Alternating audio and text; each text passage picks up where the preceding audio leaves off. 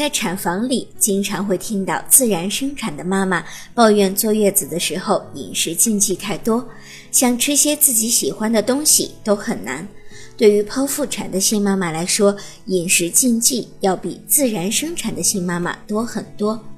剖腹产手术后，因为有伤口，而且产后腹内压突然减轻，腹肌松弛，肠道蠕动缓慢，易患便秘。因此，饮食禁忌要比自然生产的新妈妈更多。那么，剖腹产的新妈妈都应该注意些什么呢？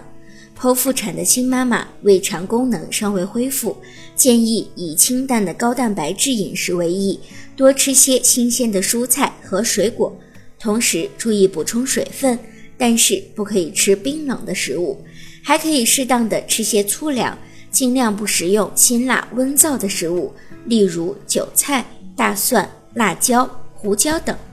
如果您在备孕、怀孕到分娩的过程中遇到任何问题，欢迎通过十月呵护微信公众账号告诉我们，这里会有三甲医院妇产科医生为您解答。十月呵护，期待与您下期见面。